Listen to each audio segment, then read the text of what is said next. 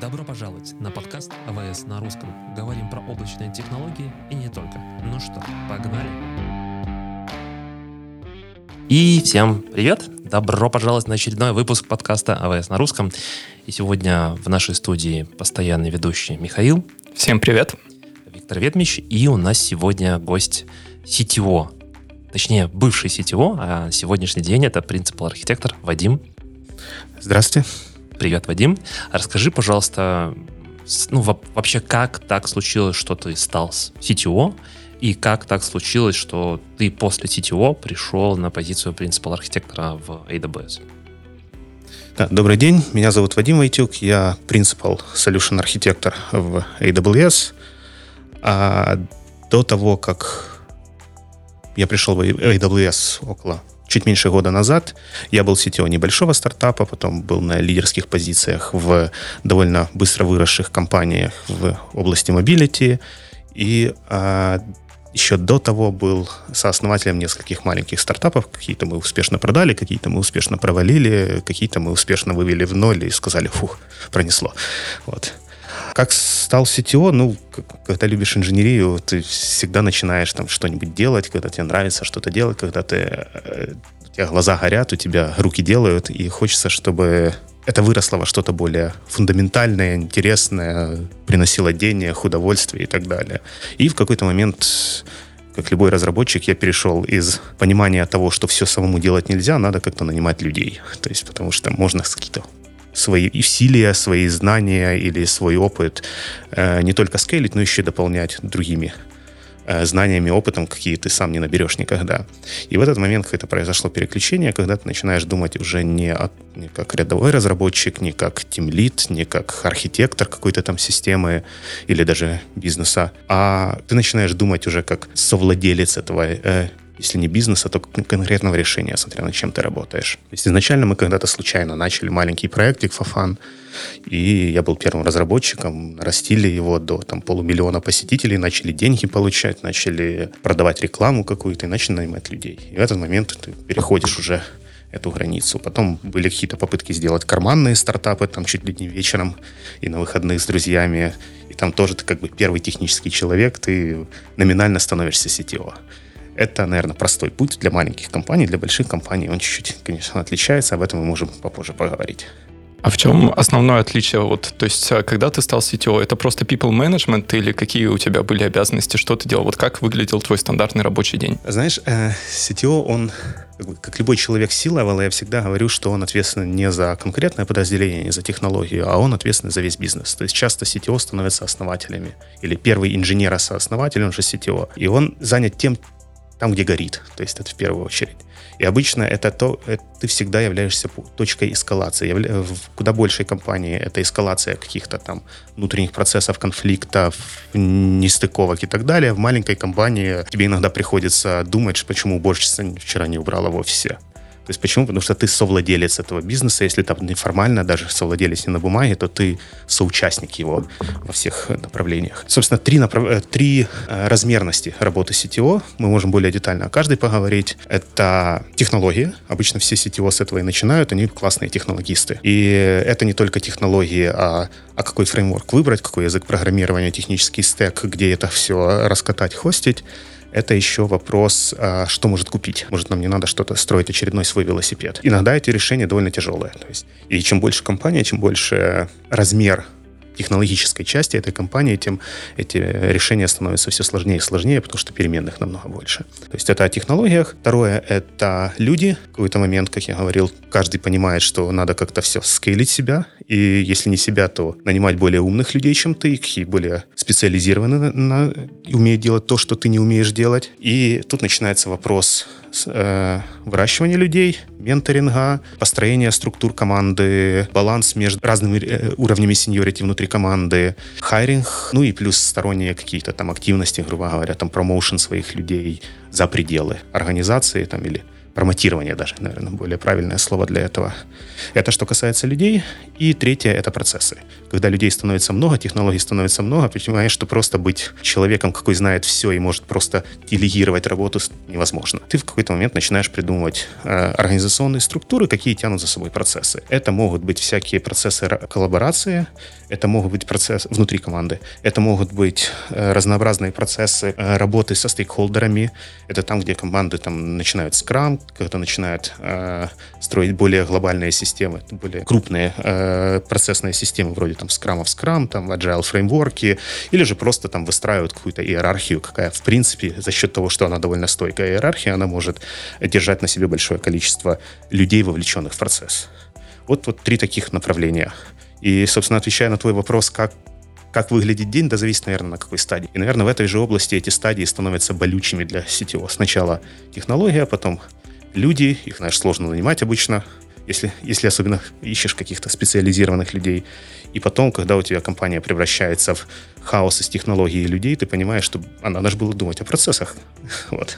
Слушай, а вот э, по первой части по технологиям, вот даже сейчас я далеко не CTO, я solutions архитект в компании AWS, я понимаю, что иногда мне не хватает времени, чтобы оставаться вот он топ всех технологий, чтобы как-то смотреть, что происходит в мире. Как ты находил на это время? Какой у тебя был процесс, чтобы понимать, как, какие технологии выбрать, что изучить, э, как выбрать то, что вы будете использовать? Я думаю, технологистам надо быть только на ранних этапах или на э, этапах, когда компания не очень большая. Дальше ты просто нанимаешь людей, какие умнее и опытнее тебя, и все. И тут это ты переходишь на следующий этап. Наверное, неправильно называть это этапами, но оно как-то исторически так складывается, когда у тебя просто есть э, так называемые адвайзеры внутри, trusted адвайзеры. То есть, да, если ты совсем не очень, э, совсем потерял нить работы с технологиями, ты привлекаешь там ребят, не знаю, из AWS. Ребята, расскажите, а что нового там в блокчейн-индустрии, что может помочь моему бизнесу. Опять же, ты в какой-то момент, ты, когда ты уходишь за технологию, ты становишься таким же бизнесменом-дженералистом, как и, например, сооснователь, э, твой сооснователь твоего стартапа или исполнительный директор какой-то компании, какая вообще не технологическая, а технология а только поддержка. Потому что у тебя скоп расширяется очень сильно, и с другой стороны расширяется набор инструментов, какие ты используешь. Например, привлечь специалиста из AWS или нанять какого-то очень опытного контрактора, или там нанять кого-то, кто проведет воркшоп для твоих инженеров э, по конкретной технологии. То есть, плюс есть классные штуки вроде э, SOTWORKS Radar, Technology Radar, какие, в принципе, дают тебе понимание buzzwords, что происходит вокруг, и это дальше зависит от того, насколько ты сам passionate насчет этого. Многие люди теряют passion на технологии, и у меня это был период, когда я просто в какой-то момент сказал, там, технологии не интересны уже. Мне интересны люди, процессы, вот эти вот все сложные системы и процессы, какие происходят между людьми, в организации, где очень много центров гравитации и так далее. А потом в какой-то момент оно устаканилось, интерес прошел, или как минимум, может, какой-то минимальный опыт набрался, и это не выглядит чем-то таким уже завораживающим, и появляется опять желание, то есть, а мне всегда технологии нравилось, дай-ка я пойду в автономные машины или в роботиксы, посмотрю, что там. Некоторые не, не возвращаются вот так. Вот э, на эту тему. А если, например, вот мне нравится технология, я хочу влиять, например, на технологическую стратегию нашей компании, мне обязательно, например, ну, при этом я хочу вот быть CTO, мне обязательно управлять людьми, то есть это прям такой must-компонент, или есть э, роль CTO, которая подразумевает именно технический такой guidance, но не people management? Я думаю, это сильно зависит от компании. То есть часто я видел даже небольшие компании, там человек на 10-12 инженеров, плюс 10-12 людей не инженеров, какие нанимали VP of Engineering. А почему так? Зачем вам, у вас уже есть взрослый CTO? Это он хочет заниматься технологиями. Есть, есть, например, случаи, когда CTO просто делает степ. Да, он и говорит, вот теперь вот CTO будет вот этот взрослый э, мужчина или женщина, а я буду становлюсь каким-нибудь принципал или distinguished инженером. GitLab, например, хороший пример. Mm-hmm. Там основатели CTO в какой-то момент просто нанял CTO вместо себя и занимался технологией, и занимался исключительно технологической частью. Я бы здесь еще в пример привел бы HashiCorp, основателя. Хашимото. Хашимото, да. Он же тоже долго был достаточно время CTO, но мне кажется, что то, что Вадим рассказывает, в зависимости от объема компании, да, возможно, на ранних этапах, там, Вадим, ты меня поправь, если компания не очень большая, ты еще можешь быть вот этим вот э, технологическим действительно человеком.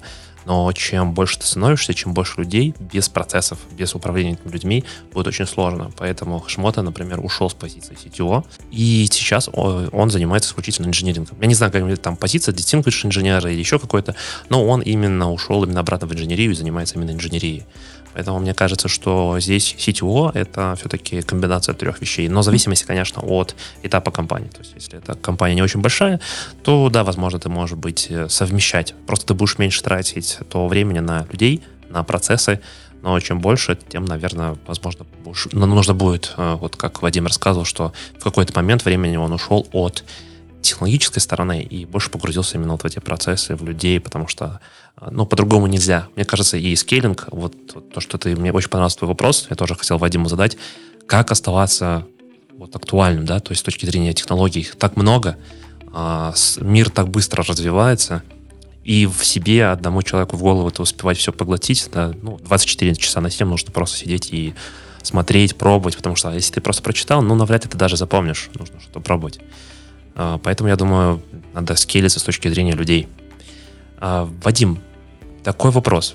В чем будет отличие, вот я говорю о том, что есть разные компании, да, в чем будет отличие, вот, например, сетевого на 10-12 человек, как ты говорил, инженеров, да, и, например, уже на 100? Или там, не знаю, мне кажется, вот это самый большой э, пласт, когда ты растешь, да, там типа 10-12 человек, это еще тупица тим, как мы в Амазоне это называем, когда мы друг друга знаем, не знаю, можем пойти в любой бар, вместе посидеть, и места хватит. Э, понимать каждый, что делает, э, примерно быть на одной волне. Но когда у нас уже становится 100, 200, 300 условно, да, там в целом компания вырастает, в чем отличается вот э, с точки зрения того, что ты делаешь на 12 человек и то, что ты делаешь там на 300 человек? Ну, я не был CTO на 300 человек, но я был близок к этому. А, но, наверное, перед тем, как ответить на твой вопрос, важно понимать, что для каждого этапа компании важен э, совершенно другой профиль CTO. Есть CTO-билдеры, какие быстренько умеют выкатить что-то вперед, а потом э, через два года сказать, пацаны, ну я все сделал, я пойду. То есть Мавр сделал свое дело, Мавр может уходить. И тогда нанимается там, вот как товарищ из GitLab нанял там взрослого CTO откуда-то там с Калифорнии или откуда, какой там прошел весь этот путь и знает, как дальше скейлить компанию. Есть CTO вот как раз скейлеры, какие их нанимают, и часто их инвесторы больших, с большими инвестициями приводят там в виде какого-нибудь если не CTO, то там VP of Engineering, и говорят, этот человек знает, как из вашего там стартапа на 20 миллионов в год сделать стартап на 2 миллиарда в год. То есть технологический. Почему? Потому что он это делал. Но он понятия не имеет, э, в чем разница между GoLang виртуальной машиной и JVM виртуальной машиной. Даже при том, что в GoLang нет виртуальной машины. Я только хочу тебя поправить. Ну, ну, так это обычно, этот диалог так и выглядит, когда инвестор какой не очень понимает, что GoLang и что такое GoLang, он приводит и говорит, вот он должен знать, разберитесь с ним. И это нормально. То есть там, конечно, иногда появляются какие-то обиды, эго и так далее. Ну, бывает. Есть сетевые компании, когда особенно это группа устоявшихся компаний, обычно большая компания вырастает, но не остается одной, она там диверсифицирует свой бизнес, и появляется сетево, какой, по сути, наверное, даже не успевает даже смотреть вниз на компанию. Его задача это investor relationships, его задача это public speaking, и он, наверное, мало вообще себе представляет, что у него в компании происходит. И если его спросят, на чем у вас технологический стек, он скажет, не знаю, но мы точно хостимся на Амазоне вот, или AWS. Вот. И это вот его глубина. А, да, так возвращаясь к тому, чем отличается рабочий день. Ну, поначалу ты пишешь код, а потом ты ходишь на конференции и там, выступаешь в Forbes, да, где, и где-то хайринг, бюджетирование, архитектура. То есть CTO чаще всего это первый архитектор компании. То есть он единственный человек, наверное, у кого в голове есть понимание всех движущихся, движущихся частей – и это не только потому, что он там знает всю технологию и так далее, а потому что он еще знает много движущихся частей внутри бизнеса. Он понимает, что, например, в каком-то там отделе маркетинга есть такая боль, и обычно инженеры не знают, или тимлит очередной не знает этого. А вот CTO, он знает, что вот если мы сейчас сделаем тут и тут, то нашему маркетингу будет попроще. Понятно, что есть какие-то люди-прослойки, какие делают как бы более оформляют эту идейную работу в реальную работу, а не из визионерск превращают вижен в какой-то реальный артефакт. Но чаще всего сетевой является инсп... инспирейтором этого всего. Он обычно закидывает Вот. Ну и опять же, как быстро компания растет. В некоторых компаниях есть культурный кризис из-за роста. То есть, когда там, грубо говоря, люди просто никогда не работают вместе, их набирают вместе, э, собирают и говорят, вы теперь эта команда, вы ответственны за это. И они начинают выискивать какие-то способы работы между собой. Сетево превращается в такого, если не няньку, то иногда просто психолога как, или там какого-нибудь командного коуча. То есть по-разному бывает. Я ответил на твой вопрос или... Я думаю, да. А, но мне знаешь, что зацепило то, что ты сказал, там, что сетево выполняет роль архитектора. И тут у меня следующий вопрос. Вот я хочу стать, например, ну, условно, там, не завтра, послезавтра, ну, в какой-то момент времени стать сетево.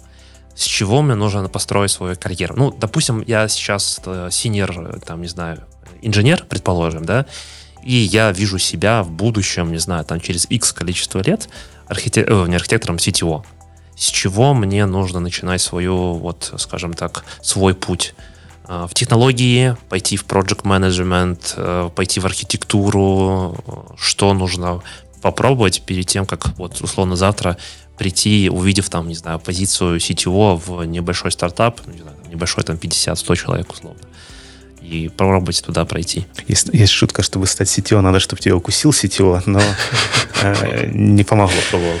Не помогло? Не помогло, да, вот до сих пор шрамы остались.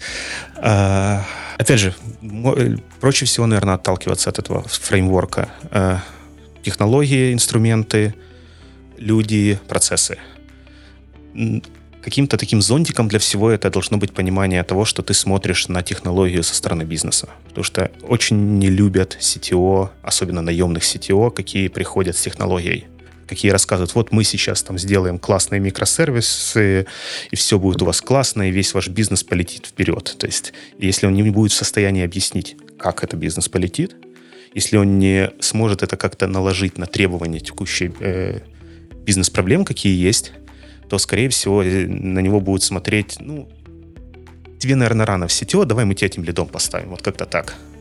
То есть поэтому надо, кроме того, чтобы балансировать получение знаний в этих трех направлениях, там и архитектура, и технологии, и понимание каких-то там э, процессных вещей, э, какой-то продукт менеджмент, project менеджмент. Э, эти скиллы надо по чуть-чуть набирать в разной пропорции. Это зависит, опять же, от компании, от твоих личных предпочтений, на что у тебя там, говоря, глаза горят но смотреть на проблемы со стороны, вот как смотрит какой-нибудь CFO компании или, э, как принято называть, бизнес-кофаундер, это э, must-have, мне кажется. Можешь рассказать э, в, в твоем случае, вот из твоего опыта, как ты это изучал? То есть я понимаю, когда ты был кофаундером, у тебя выбора в принципе не было. Бросили и плыви. Вот. А когда ты был наемным CTO, как ты развивал эти области, на что ты смотрел в первую очередь? Да, на самом деле так же. То есть я когда пришел в компанию наемным CTO, мы, конечно, там процесс долгий был, мы полгода общались перед этим, и мы искали, э, ну, вообще, насколько эта компания более этой компании проблемы соизмеримы с тем, что я могу принести, и вроде в какой-то момент сошлись, что какое-то общее направление есть. Опять все не проверишь, там, сидя за кофе или там за столом переговоров. И я начал с того, что сделал ассессмент, э, во-первых, технологической составляющей, но это просто, да, ты приходишь в команду и говоришь, пацаны, расскажите, а что у вас тут?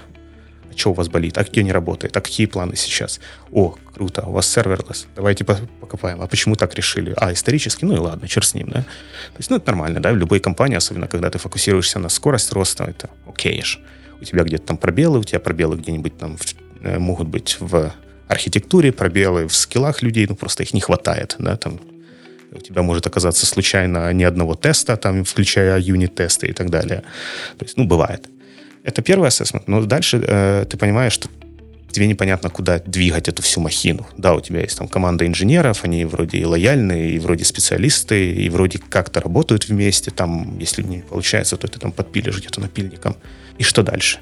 Соответственно, ты дальше выходишь из этой комнаты, идешь, вылавливаешь там кофаундеров, CFO, Chief of Marketing и whatever, людей с C или там Head of тайтлами, говоришь, куда наша компания идет? Они такие, ой, мы хотим стать первыми в мире в этой. Говорит, хорошо, мы, давайте, как мы станем вторыми для начала, подумаем. То есть как технология вам помогает, в чем роль этой технологии. И понимая это, ты понимаешь, как бы где-то можно поднажать, на что подтолкнуть, э, чтобы, в принципе, а, балансировать между э, immediate pains, то есть то, что сейчас болит, а часто компании нанимают, особенно там среднеразмерные компании, на 30-40 человек, они нанимают людей вот на конкретную боль, потому что эта боль уже становится нестерпима. И дальше ты начинаешь балансировать с тем, а где компания должна быть. И это, соответственно, приводит к тебе, что ты начинаешь продумывать архитектуру не на полгода вперед, как ты как архитектор вроде должен продумать, а дальше все равно все поменяется. А ты думаешь на том, как продумать архитектуру на 5 лет, и где-то, чтобы ее закрыть через 3 года, а полностью поменять, ну, чтобы была возможность ее передумать через 3 года. Вот как-то так. И, опять же, смотришь в сторону, куда идет компания. Часто компании не имеют этого технологического вижена, и тебе приходится его просто как-то вытянуть, выдернуть из, из э, вижена того, как компания себя видит на рынке и куда она идет. Ну, я не вижу разницы, честно говоря, с тем, э, ты кофаундер и, и сам начинаешь, либо ты просто пришел. Скорее всего, когда ты пришел, к тебе кредит доверия намного больше. Если тебя уже наняли, то ты, скорее всего, чем-то впечатлил людей, какие тебя наняли, и они верят в то, что ты знаешь, что делаешь. Что, наверное, тоже не всегда правильно, потому что это тоже такое, знаешь, тебя бросают в воду и такой, ну, учись плавать. А вот э, ты говорил, много в работе CTO зависит от э, твоих сотрудников, то есть от их опыта, ты много с ними общаешься. Э, когда ты больше переходишь в сторону бизнеса, процессов, ты, опять же, больше на них полагаешься в плане принятия технических решений. Соответственно, логично предположить, что нужно нанимать хороших сотрудников.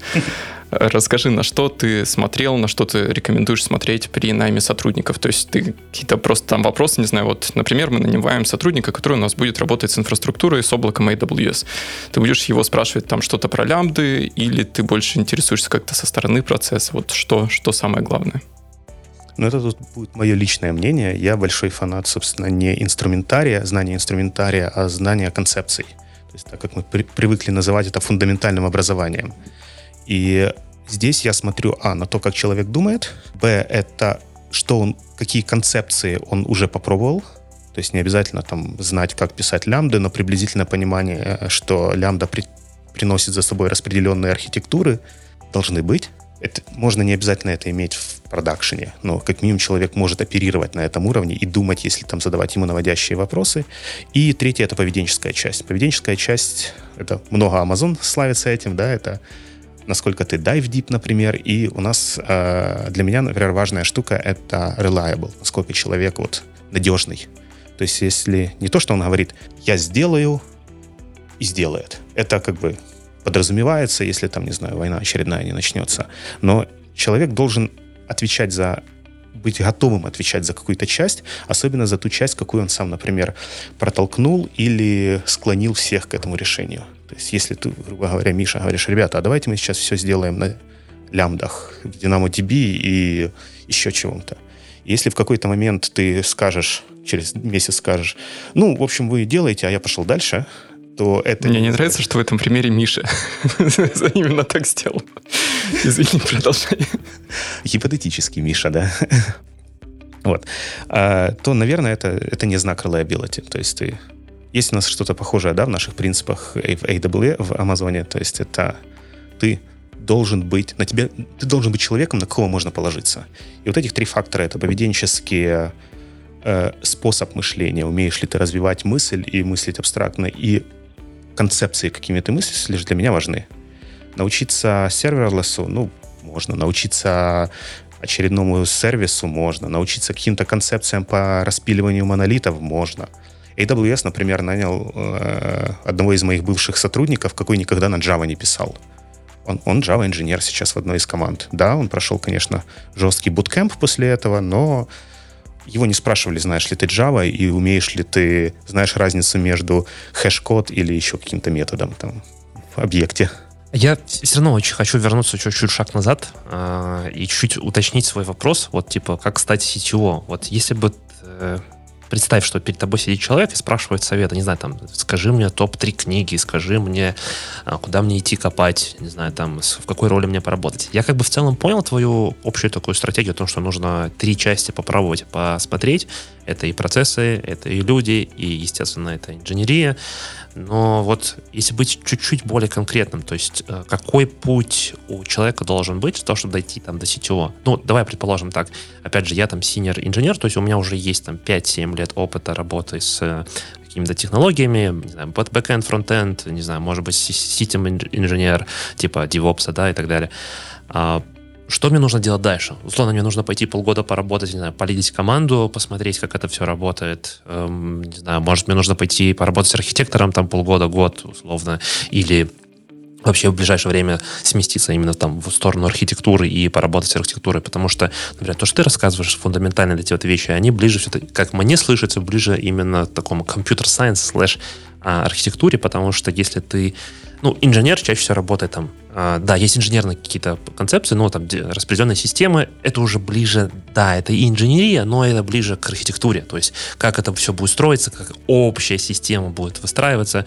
Там, а, вот, как ты сказал, мне очень сильно откликнулось слово систем дизайн, например, когда сейчас очень сильно много больших компаний проводят систем дизайн интервью. Вот все-таки я синер инженер, и, не знаю, через там с 5-7-летним опытом я хочу через, не знаю, там через 3-4-5 лет стать CTO.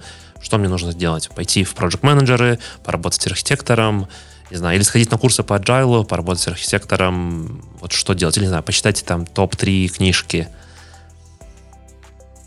У меня было несколько у меня ребят, какие говорили, когда ты начинаешь, особенно нанимаешь нового человека и начинаешь говорить с ним про карьеру девелопмента, они говорят, я вот хочу быть CTO.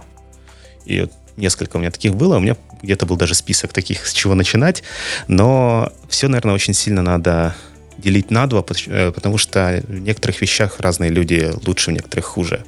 Например, ну, давай, наверное, по порядку. По технологической части, если мы говорим, то да, наверное, надо научиться строить системы.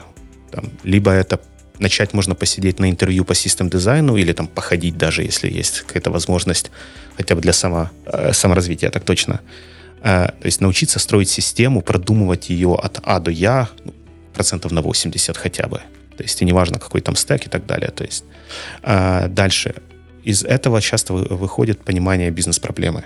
И это там, где вот эта классическая фраза invent and simplify на самом деле дает очень большие очки, когда можно какое-то с виду сложное решение как-то за счет очень элегантного, простого, высокоуровневого решения решить. После этого ты получаешь какие-то знаю, адреналин от того, что ты решил что-то, что не на уровне кода, а что-то болит, например, клиента, заказчика, либо, например, в твоей компании. То есть это с точки зрения технологии, то есть думать больше системами. А дальше полидить команду. Это вот, собственно, классный опыт того, что можно, где можно попробовать, насколько ты вообще people leader. То есть бывают люди, которые говорят, да ну его в пень, не хочу я этим заниматься, это у меня свои дети есть. Вот так. И да, это нормально. То есть не каждому нравится эти, э, заниматься интерперсонал коммуникациями. Не каждому занима, нравится заниматься тем, чтобы команда была командой, а не набором опытных индивидуалов э, со своим мнением, эго и борьбой за альфа-место внутри команды.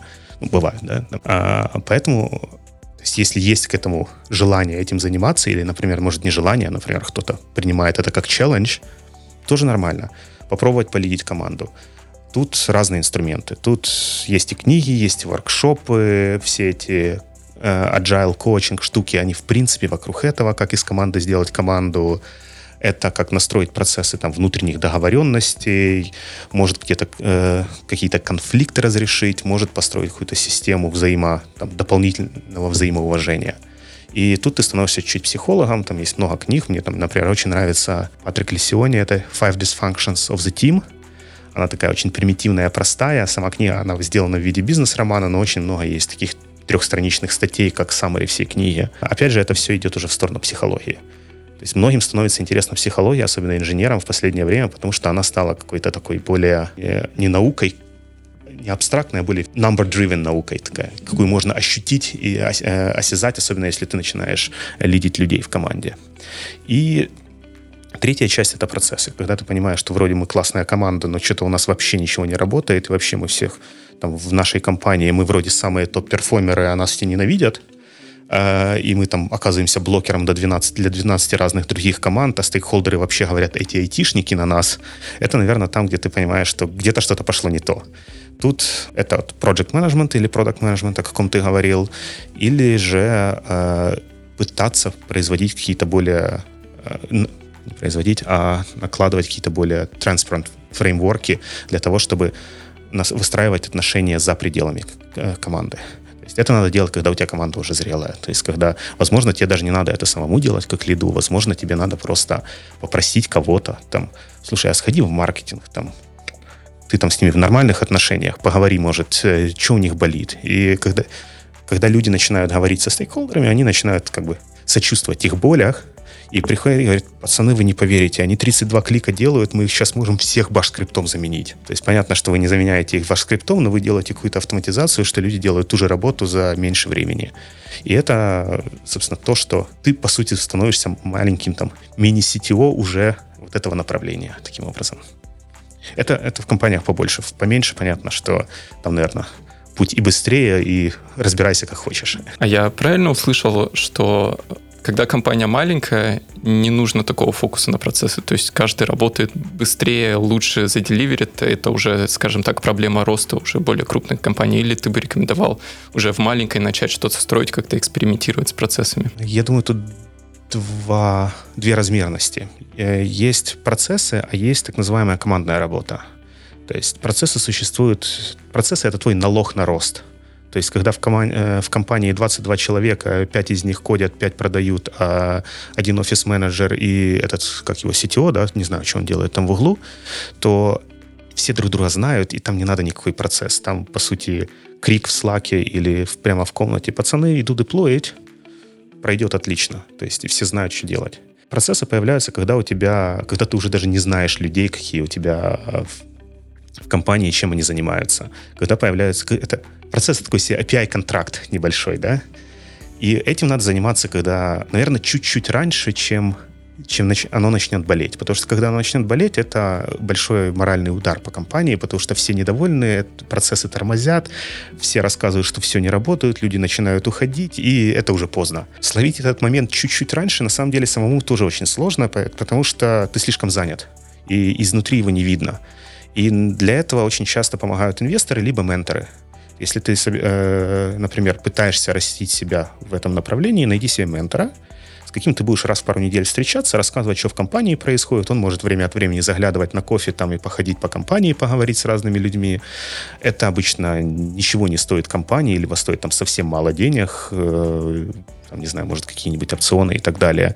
И этот ментор или адвайзер, назови его так, он тебе даст какой-то сигнал, скажет, смотри, вот через полгода у вас тут будет бардак, давай думать сейчас, что делать. И тогда ты можешь проактивно уже заниматься процессами. Когда это настает, тоже сильно сложно сказать. Что это за зверь такой ментор? То есть где, где его искать, как его искать, по каким критериям выбирать? Ну, наверное, тот, кто преуспел в том, что в том, в чем ты хочешь преуспеть, раз, человек, какого ты будешь слушать и с каким ты можешь там и какому ты доверяешь. Мне лично э, первый раз появился такой опыт, это когда я работал еще в Nokia, и нас всех уходили. Nokia закрывала огромный офис в Берлине, и всех, кого Nokia просила уйти, собрали в одну комнату, сказали, а давайте мы вам всем сейчас устроим какой-то, как называется, стартапы раскручивают, инкубатор, да? И мы начали там каждый делать свой маленький стартапчик, кто-то группироваться и думать, и Nokia пообещала денег на это дело. И там же я случайно познакомился с человеком, который работал в соседнем здании практически, там, лет на 15 старше меня, и он говорит, давай я тебе помогу тут с бизнес-планом, потому что нужно было бизнес-план написать. И вот он там сидел ночами со мной там в этом Google Доке или какой-то другой инструмент мы использовали с онлайн-редактированием и помогал мне писать бизнес-план. И как-то вот с тех пор мы с ним встречаемся раз в месяц, может, раз в два месяца, обсуждаем какие-то там, что-то у него болит. Но это человек с опытом. То есть я знаю, что как бы он мне не будет ерунду советовать, потому что у него в этом какой-то нет интереса. То есть когда у него были какие-то необходимости, где я мог помочь с технологической стороны, я закапывался и помогал. Другой вариант это может быть там твой начальник, может быть твой ментор. Почему бы и нет? То есть, если ты говоришь, слушай, я хочу быть CTO, он говорит, извини, но CTO у нас в компании есть. Ты говоришь, хорошо, но я хочу через три года быть не в этой, а в другой компании CTO. Поможешь? Он говорит, да не вопрос. То есть, нету смысла не помогать людям, потому что они рано или поздно все равно уйдут, потому что либо они займут твое место. Да? Ну, тут два варианта. И, и мне еще удалось найти адвайзера нам в, кома- э, в компанию. Это был человек, какой, какого, по сути, привели инвесторы и говорят, а сделай due diligence технологии этим ребятам. Что-то нам как-то их технология не нравится. Это еще до того, как меня наняли. И он написал огромный репорт, что все плохо, и денег им давать надо осторожно. Инвесторы посмотрели и сказали, ну, да, а если мы наймем CTO, и ты с ним в паре поработаешь, будет лучше? Будет лучше. Ну, давайте так и пойдем. И мы с ним два года, по сути, работали, встречались каждые две недели. Ну, там, ковид начался, созванивались, обсуждали какие-то прогресс, смотрели на его репорт, смотрели, делали всякие драйраны этого репорта, этого due diligence и так далее. И это, в принципе, тоже работало, и это давало какой-то взгляд со стороны. Иногда, конечно, там, когда ты очень занят, когда у тебя, знаешь, все горит, и тебе говорят, слушай, ну у тебя тут еще плохо. И ты такой, ах, блин, лучше бы... Э, если бы это была моя самая большая проблема. Но рано или поздно у тебя все, все еще тут плохо, и тебе все еще тут плохо, это станет более-менее актуальным. Кто-то, кто должен тебя как маленький дятел подалбывать, какие-то больные места, он должен быть вокруг. Иначе у тебя просто не будет времени даже ощутить. А в какой-то момент еще люди, они привыкают к боли и живут с болью годами и даже переста- перестают осознавать, что она есть. Для этого сторонний взгляд обязательно нужен. А если, вот, ну, предположим, я CTO какой-то компании, э, чем AWS может мне помочь? Опять вот. же, зависит от компании, да, то есть AWS все-таки инфраструктурная компания и помогает развивать бизнес, а не развивать индивидуум. Мы не компания обучающая. Но давай возьмем там, если ты маленькая компания, да, то есть почему стартапы стали э, выстрелили лет 10 назад? Ну, собственно, благодаря AWS, потому что не надо больше заказывать э, сервера и ждать неделями, да. То есть это первое, что тогда появилось. Тогда это еще звучало чуть-чуть как-то непонятно, дорого. Ну, может, не 10 лет, может, 15 лет назад. Сейчас это норма каждый новый стартап стартует на, в клауде, в публичном клауде. И потом он, конечно, может подумать и сказать, блин, надо было съехать, заказать железок, но, а может и нет. Это раз. Вторая часть — это то, что, ну, по сути, ты освобождаешь себя от всяких вопросов прокурмента, бюрократии и так далее. То есть, а в каком дата-центре нам арендовать сервер там на коллокейшене? То есть не надо, просто идешь и делаешь. Второе, это тебе, возможно, дастся, опять же, очень сильно зависит от компании и от скиллов людей, избавиться от необходимости иметь какую-то инфраструктурщика, девопса и так далее. То есть э, в том же AWS сервисы довольно высокоуровневые. То есть не умеешь настраивать Linux, бери, пиши на лямбдах, да, и все. И не надо тебе Linux никакие там, не надо тебе там ядро тюнить или там пересобирать и, и пакет менеджером. У меня был инженер, какой не знал, например, как пользоваться пакет менеджерами. Я ему сказал, давай, Yum install, он говорит, что? Я говорю, о, вот сейчас мы поговорим. То есть, да, он пришел из другой среды, он Linux не видел, он единственный у нас в команде был на Windows даже. То есть, но, тем не менее, он спокойно сидел, писал лямбды, слал в очереди сообщения, писал обработчики, писал в MongoDB и так далее. Все это было, но вот Linux не знал вообще, что для меня поначалу показалось шокирующим, сейчас нет. Я думаю, как так можно? А вот можно, потому что можно на AWS использовать высокоуровневые сервисы. А дальше, опять же, огромный, огромный монолит например, э, прикладных э, задач, какие решаются нашими хостед э. Это, например, переводы да, или там идентификация ключевых слов в текстах. Ну, них не будешь ты нанимать уже дата-сайентиста. Уже 22 век, 22 год на, на дворе, ну, это уже решенные проблемы. То есть ты идешь и просто через REST API и делаешь это все. И это то, что, в принципе, любой, наверное, cloud -провайдер развивает намного быстрее, чем там виртуалочки и так далее. Слушай, а я хотел Витин вопрос перезадать, наверное, немножко с человеческой точки зрения. То есть ты в начале нашего разговора сегодня говорил, что как CTO ты полагаешься на других людей, на сотрудников. Вот мы обсудили процесс найма, и ты сказал, в том числе можно вот у людей из AWS что-то спрашивать.